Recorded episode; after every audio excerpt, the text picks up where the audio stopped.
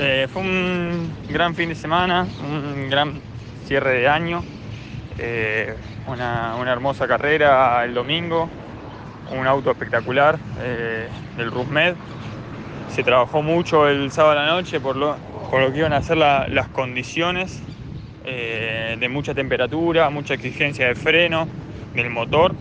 y la verdad que hicieron los chicos hicieron un gran trabajo y es mérito de, de todos ellos.